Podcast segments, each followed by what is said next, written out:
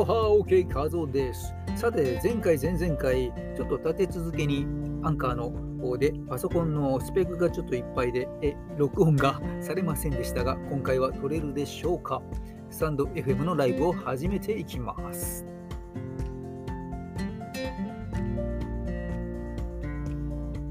さて、西暦2022年6月7日の火曜日夜9時過ぎました。ということで、定例ライブ始めていきます。OK 画像のウォークオンレディ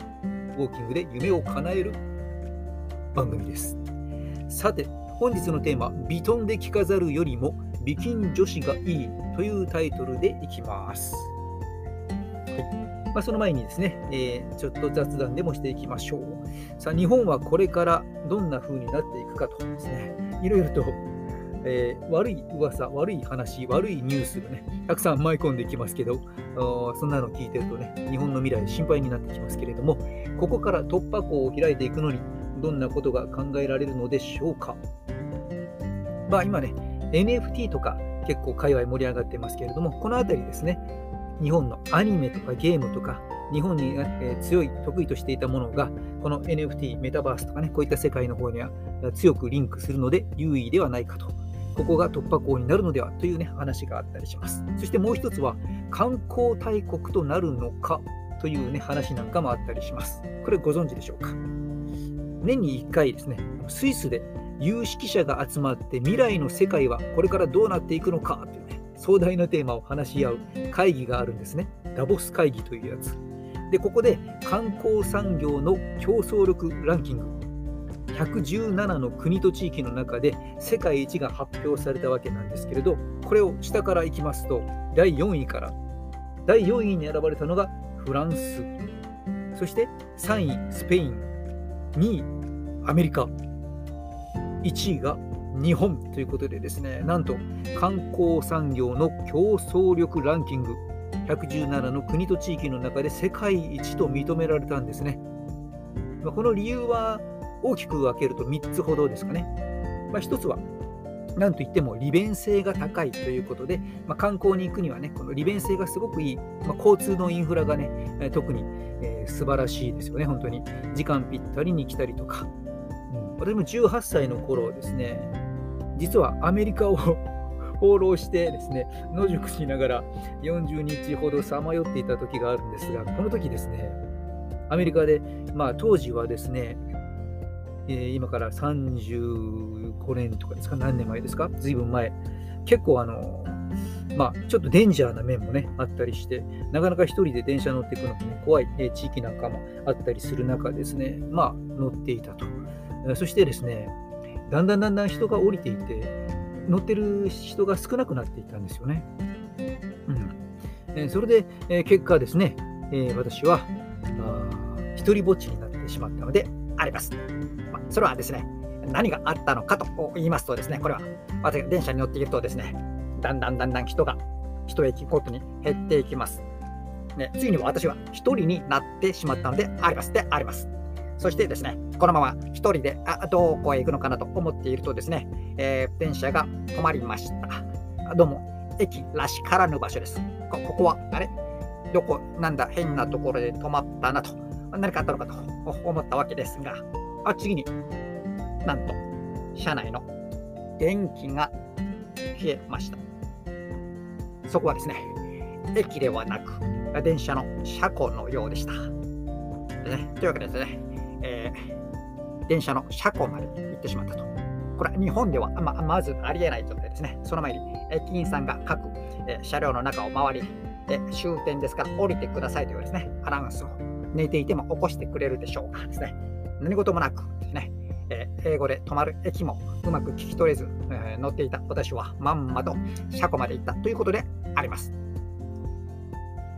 ということでね、あとは観光資源の自然文化、これが豊富ということでね、まあ、いろんなところにね、文化とか自然とか見て回る場所も豊富にあると。そして何といっても治安が良いというね、こういったところからナンバーワンに選ばれているということで、え、観光大国に、ね、なっていくえ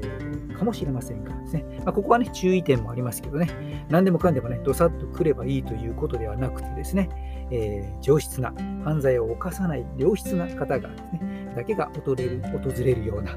え、形に、え、していかないとですね、数年前のような、え失敗を繰り返すことになりかねませんので、えうまくやってほしいなと思います。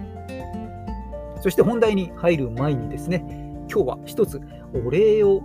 この場を借りてお礼を言わせていただきます。それはですね、素敵な番組をありがとうございますということでですね、宝パーティーの沖縄歌子さんですね、お礼をお届けしたいと思います。歌子さんの番組でご紹介していただきました。まあ、この歌子さんといえばですね、多角的な視点を持ち、解析能力が素晴らしくて、洞察力がビンビン。で、センスがよくですね、この洞察力というのはちなみによくあのビジネスのマーケティングの領域なんかでは顧客インサイトという言葉が、ね、出てきます。顧客インサイトという言葉があります。けど、このインサイトというのは洞察という意味なので、まあ、顧客インサイト、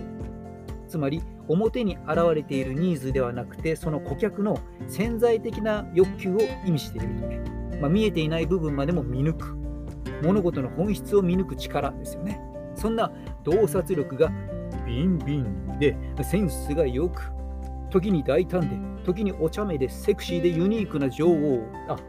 女性です。多分。そんな歌子さんからスタンド FM 大好きな配信者男性編ということで素敵な面々男性だけに面々とか言って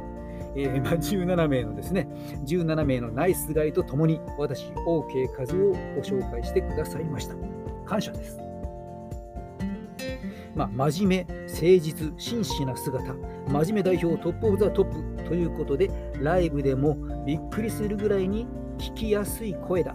ultra delicious golden sexy 癒されダンディボディボイスと評価していただきました。え？そこまで言ってないって？スタイフはいいよなすいません。ちょっとだけヒーローさんのモノマネを盛り込みながらぶっ込んで持っちゃいました。褒め言葉もりもりということで、モテ親父なならぬ森親父とか言って、えー、そんな状態です。モテ親父さんもね、えー、前回前ライブに来ていただいてですね、盛り上がりました。モテ親父さんの素晴らしいところはですね、なんといってもですね、まあ、のよく喋るんです モテさんもね、えー、止まらないぐらいよく喋られるんですが、えー、と同時に人の話もしっかりと聞く、ね、その姿勢もあり、そして何といっても褒め上手、聞き上手でね、えー、すごく相手を気持ちよくさせてくれるトークなんかをね、炸裂させて、えー、してくれたりもしています。えー、なんのこっちゃ。はい、ということで、えー、後ほどですね、この歌子さんの放送のリンクを概要欄に貼っておこうと思いますので、まだ聞いていない人はぜひ聞いてみてというわけで、えー、まずはですね、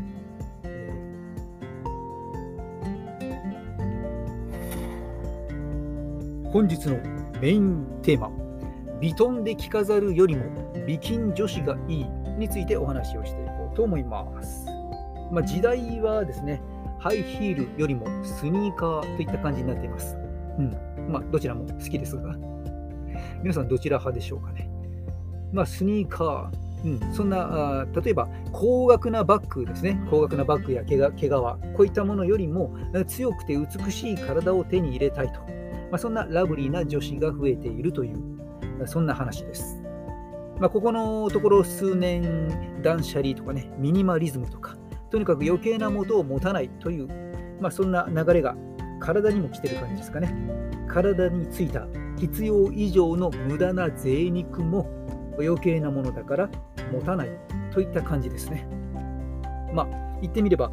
300万円のバーキンのバッグよりも、バーキバキのシックスパックにほんのり脂肪を乗せたカービーボディのために300万円を使いたいといった思考でしょうか。これいい流れじゃないでしょうか。断捨離とかね、こう断食とか、まあ、捨てる方向に意識がすごく向いてるわけですけれども、体に関しては捨てすぎないというところも大切になってきます。まあ、どういうことかというとですね、まあ、むしろ痩せすぎてしまうと、まあ、一時ありましたね、痩せすぎたモデルさんがね、不健康なイメージがついてしまうということで敬遠されがちになった時とか、まあ、その後にぽっちゃりモデルさんが出てきたりとか、いろんな流れがありましたけども、まあ、これに関してはですね、すごくヘルシーにパーフェクトにね、えー、しっかりと健康をね、追求していった上で、えー、とても引き締まったスマートなね、細マッチョボディをしているなら、あ全然僕は賛成ですけどね。ただそうじゃなくて、げっそりとね、やつれてどうしても不健康、健康面にマイナスをきたしているような痩せ方というのは、やはり良くないと思います。えー、ということで、つまりですね、痩せることよりも筋肉をまとうことということで、本日の OK 確認。美筋ボディは1日にしてならず。というわけで、まあ、食事面ですね、食事、トレーニング、日々の生活習慣、まあ、サスティナビリティ、サスティナ言えない、サシャシャシャ、サスティナビリティ。まあ持続的にですね、コントロールを、食事、トレーニング、日々の生活習慣を持続的にコントロールしたものだけが得られる信頼の証。まあ、それこそがビキンボディだと私は思っています。というわけで、OK 画像はそんなビキン女子を尊敬しています。しなやかな体づくりのため、女性も男性もまずは緩めて整えてそれからしっかりと鍛えていってみてください。というわけで今日はちょっとサクッと終わろうと思います。前回3時間ほどやってしまいましたのでね、えー、今回は10分台の前半で、えー、アーカイブ聞きやすいようにしていきたいと思います。本日も最後までお聴きいただきありがとうございました。OK 画像でした。マハロー